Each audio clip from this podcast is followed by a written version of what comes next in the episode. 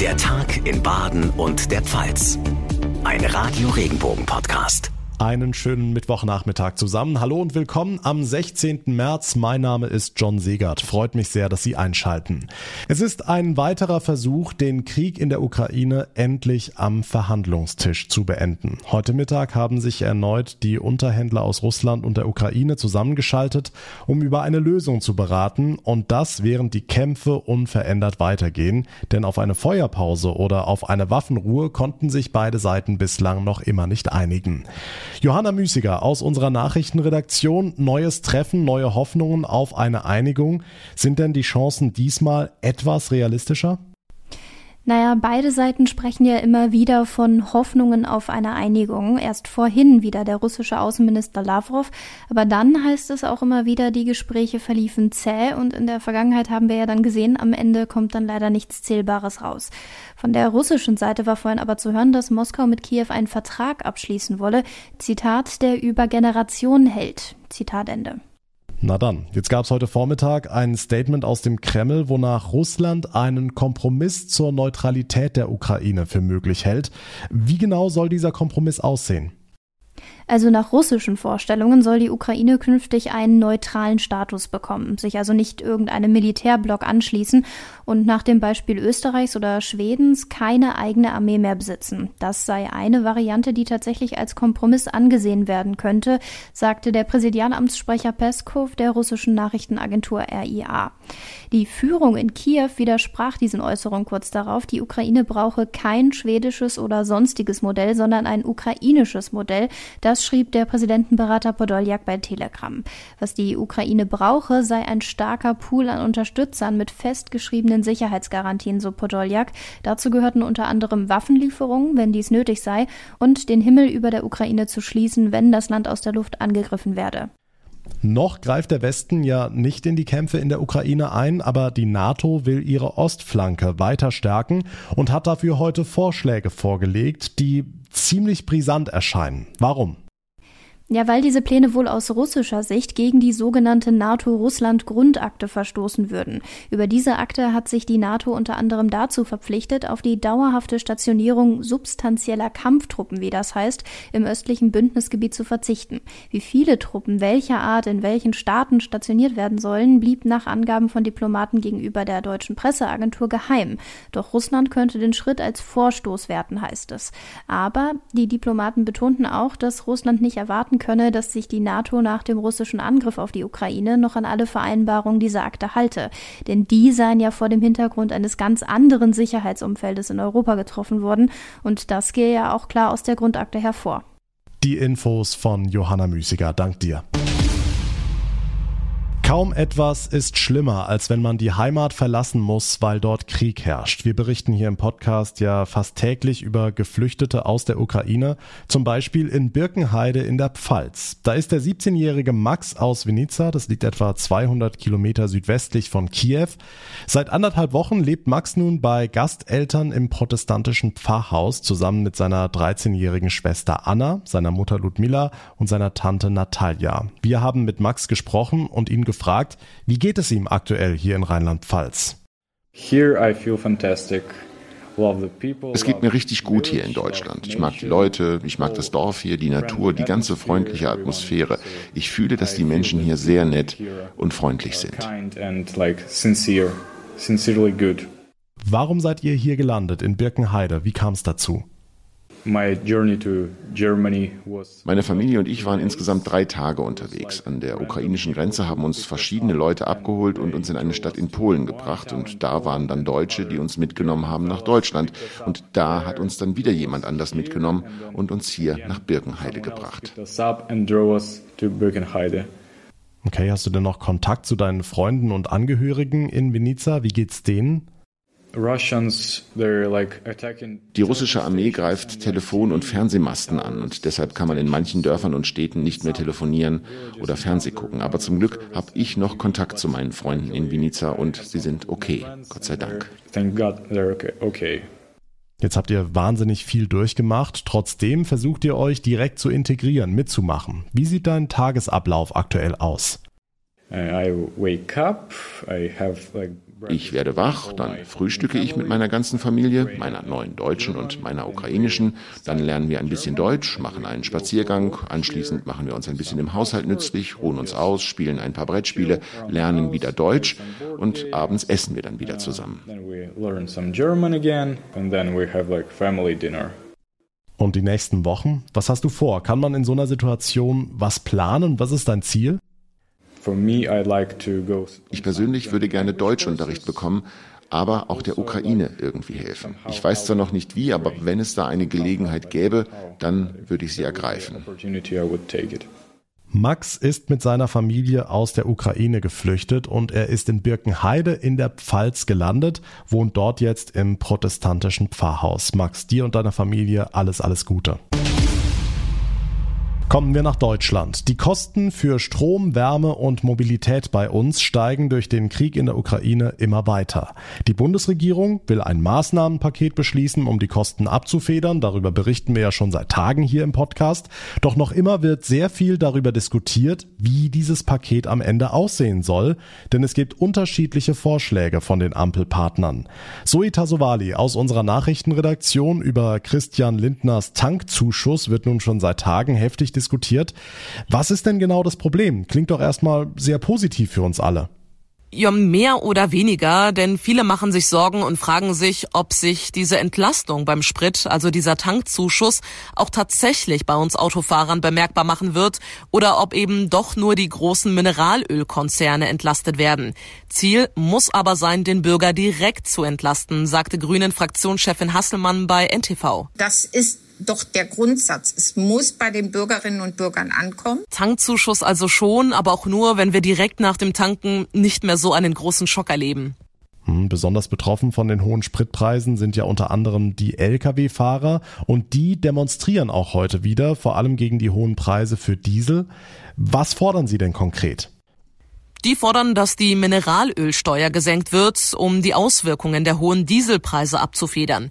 In Berlin stehen deshalb auch mehrere Lkw-Konvois auf den Autobahnen, um den Druck eben zu erhöhen. Und die Bilder sind richtig heftig. Die Lkw schleichen nach Berlin. Ein kilometerlanger Konvoi ist das. Und auch in NRW zum Beispiel wurde zu Demos in dieser Form und Blockaden aufgerufen.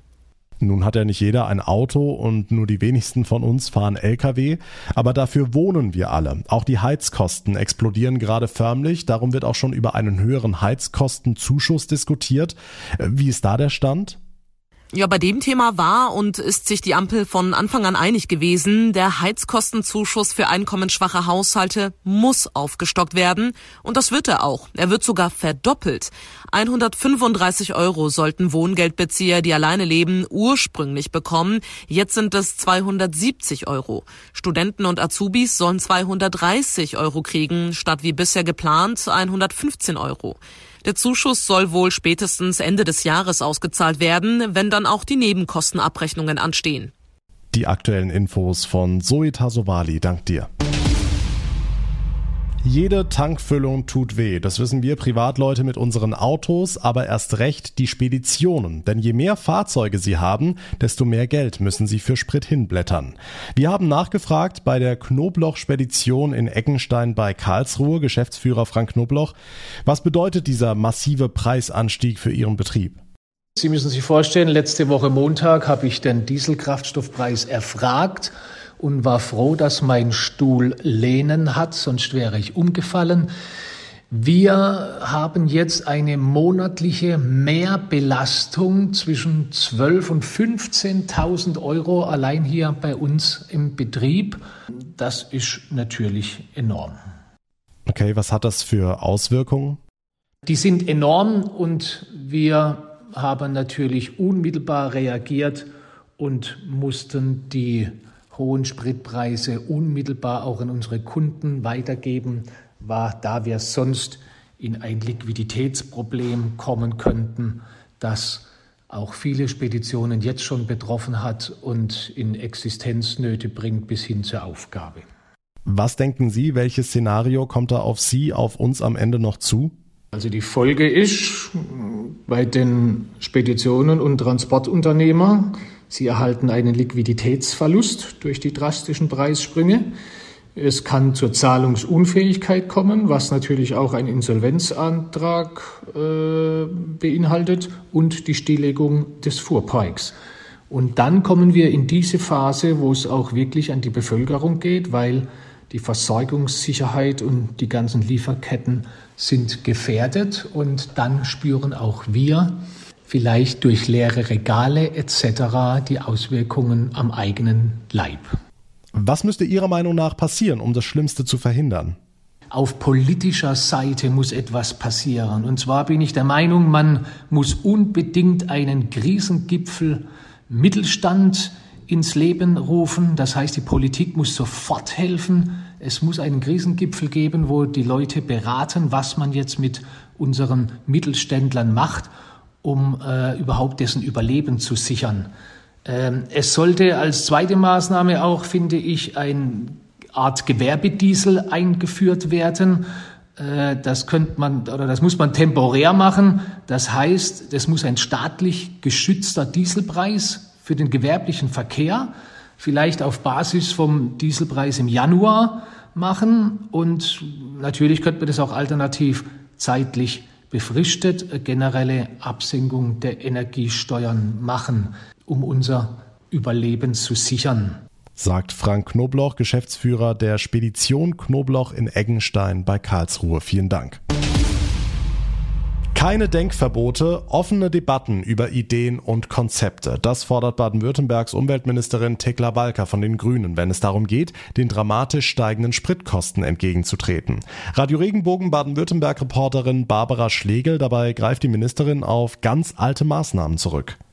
Ja, die Älteren unter uns erinnern sich noch an die autofreien Sonntage in den frühen 70er Jahren zur Zeit der Ölkrise Tekla Walker. Da gab es für sechs Monate begrenzt auch ein Tempolimit und äh, das hat durchaus auch einen Effekt, genauso wie der autofreie Sonntag. Diese Maßnahmen sind nicht die große Lösung für die Frage der Energieversorgung, das ist schon klar. Aber viele kleine Bausteine verleihen uns ja auch den notwendigen Schub, denn Effizienz und Energieeinsparung sind sind eine zentrale Säule auch der gesamten Energiewende, der Transformation. Kommt womöglich durch diese Energiekrise jetzt doch noch ein Tempolimit auf Autobahnen? Wir erinnern uns, das war ja eine Forderung der Grünen im Bundestagswahlkampf. Die Umweltministerin meint, wenn wir in so einer außerordentlichen Lage uns befinden, dann sollte es auch in dieser Hinsicht keine Denkverbote geben bei, bei keinem der Koalitionspartner auf Bundesebene. Und ich fände es richtig, das zu prüfen. Und wenn es nur nur eine begrenzte Zeit ist und auch, und ich glaube, das ist für viele Bürgerinnen und Bürger schon ein Thema, eine Möglichkeit, auch einen Beitrag ganz persönlich zu leisten und oder eben auch ein Statement auch abzugeben. Und tatsächlich zeigen aktuelle Umfragen, die große Mehrheit der Deutschen wäre durchaus bereit, Einschränkungen in Kauf zu nehmen. Die Bundesregierung debattiert gerade intensiv darüber, wie Bürger entlastet werden können, haben wir gerade gehört. Finanzminister Christian Lindner hat den Tankrabatt ins Gespräch gebracht. Kommt diese Idee in Baden-Württemberg denn gut an? Eher weniger, zumindest bei der grünen Umweltministerin Tekla Walker. Ich halte nicht so viel davon, äh, mit der Gießkanne sozusagen das Tanken zu subventionieren. Ich würde es für sinnvoller erachten, ganz gezielt auch einkommensschwache Haushalte zu entlasten. Und man sollte im Übrigen nicht nur das Tanken in den Fokus nehmen, sondern auch das Thema Wärme. Ja, weil ich glaube, für viele ist das auch nochmal ein Thema Heizkosten. CDU-Landeschef Thomas Strobel kritisiert Lindners Idee als Bürokratiemonster. Erst kassiere der Staat viel Geld durch die Mehrwertsteuer, hinterher verteile man an den Tankstellen Tankgutscheine. Deshalb plädiert Strobel erstmal für Steuerentlastungen. Und Baden-Württembergs Finanzminister Daniel Bayers blickt eher auf die Ursache, nämlich, wie er auf Twitter schreibt, die Ölmultis, die gerade den großen Reibach machen. Denn der Preis für Rohöl ist inzwischen längst wieder gesunken. Der Preis für Benzin und Diesel bleibt teuer. Barbara Schlegel zur Energiepreisdebatte. Vielen Dank. Tja, was also tun gegen diese wahnsinnig hohen Spritpreise? Unter zwei Euro geht nix und in diesen Tagen liest man immer häufiger auch im Netz, man könne doch einfach Pflanzen- oder Heizöl in den Autotank schütten. Klingt total falsch, aber geht es vielleicht doch? Kann man so tatsächlich Geld sparen? Nachgefragt bei ADAC-Sprecherin Katharina Luca. Frau Luca, was sagen Sie? Ist es tatsächlich eine gute Idee, mit Salat oder Heizöl im Tank zu fahren? Pflanzenöl oder Heizöl sind aktuell tatsächlich ja günstiger als Benzin oder Diesel, aber beides sind keine Alternativen für den Fahrzeugtank und sollten deswegen unter gar keinen Umständen getankt werden. Was kann im schlimmsten Fall passieren? Geht mein Auto davon kaputt? Pflanzenöle im Tank können zu Startschwierigkeiten führen und sich negativ auf die Leistung und auch die Lebensdauer des Motors auswirken. Im schlimmsten Fall kann es zu einer verminderten Motorleistung kommen oder am Ende sogar zu einem Motorschaden oder einem Schaden am Kraftstoffsystem. Auch Heizöl im Tank kann zu einer Leistungsminderung führen. Es kann zu mehr Verschmutzung und zu mehr Ablagerungen kommen und auch hier kann die Leistung des Motors gemindert werden und es kann am Ende zu einem Motorschaden kommen. Okay, gibt's noch andere Konsequenzen?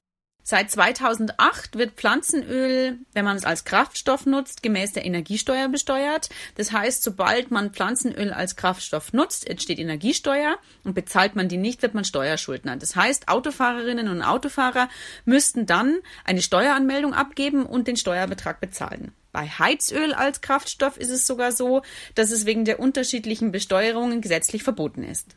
Also besser kein Speise- oder Heizöl in den Autotank schütten. Das ist nicht nur verboten, sondern führt auch mal zu einem Motorschaden. Dankeschön, ADAC-Sprecherin Katharina Luca. Bomben, die per Post an die Wildwerke nach Eppelheim, an Lidl nach Neckarsulm und an Hipp nach Pfaffenhofen geschickt wurden. Mehrere Menschen sind dadurch verletzt worden und den mutmaßlichen Täter, den Versender dieser Päckchen, den hat man noch immer nicht geschnappt. Die Ermittler hatten sogar den Falschen in Untersuchungshaft gesteckt. Im November dann der Freispruch vor dem Heidelberger Landgericht. Jetzt gibt's neue Erkenntnisse zum Paketbomber. Radio Regenbogen Regionalreporter Francesco Romano. Ende Dezember letzten Jahres soll der Paketbomber wieder zugeschlagen haben, dieses Mal in Frankfurt am Main. Ein 74-jähriger Mann wurde schwer verletzt. Der Sprengsatz war in einer Plastiktüte verpackt und lag in einer öffentlich zugänglichen Mülltonne. Die Ermittler haben jetzt rausgefunden, es besteht ein Zusammenhang zwischen den Überresten der Bombe aus Frankfurt und denen, die nach Eppelheim, Neckarsulm und Pfaffenhofen gesendet wurden. Neue Erkenntnisse, neue Tat, aber die Heidelberger Staatsanwaltschaft sucht noch mit dem alten Fahndungsvideo aus der Ulmer Postfiliale nach dem Versender. Hier soll der mutmaßliche Paketbomber am 15. Februar 2021 um 14 Uhr drei Päckchen aufgegeben haben. Die gingen ja an die drei bekannten Standorte. Wegen Erpresserschreiben schließen die Ermittler einen Terrorakt oder eine politische Tat aus. Wie die Bombe in einen Frankfurter Mülleimer gekommen ist, weiß man nicht. Für die Aufklärung dieser Fälle gibt's jetzt eine eigene Ermittlungsgruppe, sowohl für Hinweise für die Paketbomben in Eppelheim, Neckarsulm und Pfaffenhofen, als auch für Hinweise aus Frankfurt schreibt die Staatsanwaltschaft eine Belohnung von jeweils 5000 Euro aus. Das Fahndungsvideo aus der Postfiliale in Ulm finden Sie auf regenbogen.de. Dankeschön, Francesco Romano, für die Infos. Und damit zu weiteren wichtigen Themen vom Tag zusammengefasst von unseren Regionalreportern. Nachrichten für die Region Karlsruhe, die Ortenau und den Nordschwarzwald. Ich bin Sascha Baumann. Die Polizei in Karlsruhe hat 2021 erneut weniger Straftaten registriert. Wie bereits im Vorjahr ist die Statistik von der Corona-Pandemie geprägt. Zugenommen haben Straftaten in den Bereichen Enkeltrick und falsche Polizeibeamte. Auch Cyberbetrüger, die Menschen zu Geldanlagen verleiten, schlugen häufiger zu. Der Leiter des Dezernats Wirtschaftskriminalität, Dieter Abstein. Attraktive Angebote, die über das Internet verbreitet werden, mittels Werbung oder auch mittels E-Mail, die sind nicht nur höchst kritisch kritisch zu betrachten. Hierbei handelt es sich regelmäßig um unseriöse oder eben auch um strafrechtlich relevante Angebote. Das heißt, es sind Betrügereien. Nachrichten für den Breisgau, den Südschwarzwald und das Dreiländereck. Ich bin Tanja Burger. Vorsichtiger Optimismus im Schwarzwald. Der Tourismus erholt sich langsam. Die Übernachtungszahlen haben sich letztes Jahr besser entwickelt als im Landes- und im bundesweiten Durchschnitt. Gegenüber dem Vorjahr sind die Übernachtungszahlen um 4,9 Prozent gestiegen, bundesweit nur um 2,7 Prozent. Das Studierendenwerk Freiburg hat für die Unterkunft von 31 Menschen aus der Ukraine gesorgt. Vergangene Woche hatte die Stadt Furtwangen die Geflüchteten nach Hilfstransporten in die Grenzregion auf der Rückreise mitgenommen. Auf Bitte der Stadt hat das Studierendenwerk ihr leerstehendes Studentenwohnheim in Furtwangen zur Verfügung gestellt. Nachrichten für Rhein-Neckar, den Odenwald und den Kraichgau. Ich bin Francesco Romano. Das Polizeipräsidium Mannheim hat seine Jahresbilanz gezogen und vermeldet den niedrigsten Straftatenstand seit 18 Jahren, so Mannheims Polizeipräsident Kolmar. Zwar gab es mehr Unfälle wie 2020, jedoch so wenige Schwerverletzte und Tote im Verkehr wie seit zwölf Jahren nicht mehr. Allerdings ist die Anzahl der Sexualstraftaten leicht gestiegen. Nach der Absage des Schriesheimer Matheisemarkts plant die Stadt jetzt ein Stadtfest. Das soll zwischen dem 19. und 23. Mai auf dem Schriesheimer Festplatz steigen. Laut ersten Planungen soll es Fahrgeschäfte geben, eine Bühne für reichlich Unterhaltung und natürlich auch einen Wein- und Biergarten.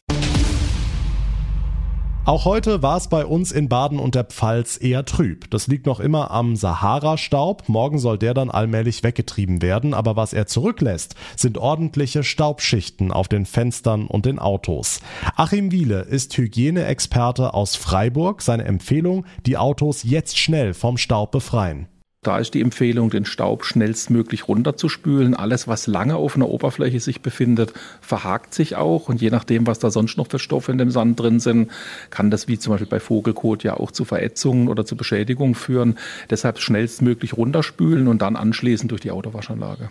Und auch zu Hause die Fenster besser schnell sauber machen und zwar richtig. Also am besten nicht mit einem Mikrofasertuch und wenig Wasser das äh, abwischen, weil dann könnte der Sahara-Staub das Glas auch beschädigen, weil es eine gewisse Kratzwirkung hat. Am allerbesten, man nimmt ein destilliertes Wasser oder zum Beispiel, wenn man einen Wäschetrockner zu Hause hat, äh, das Kondenswasser aus dem Wäschetrockner und spült es einfach schön ab. Und wenn das Grobe unten ist, dann kann man mit dem normalen Glasreiniger nachgehen und kann das Fenster dann wieder ordentlich sauber wienern, wie man es gewohnt ist. Aber nicht auf dem Sand scheuern, auf gar keinen Fall. Tja, auch wer gerade gar keine Lust hat auf Fensterputzen, zum Wochenende soll es wieder wunderschön sonnig werden und dann fällt so ein dreckiges Fenster eher unangenehm auf.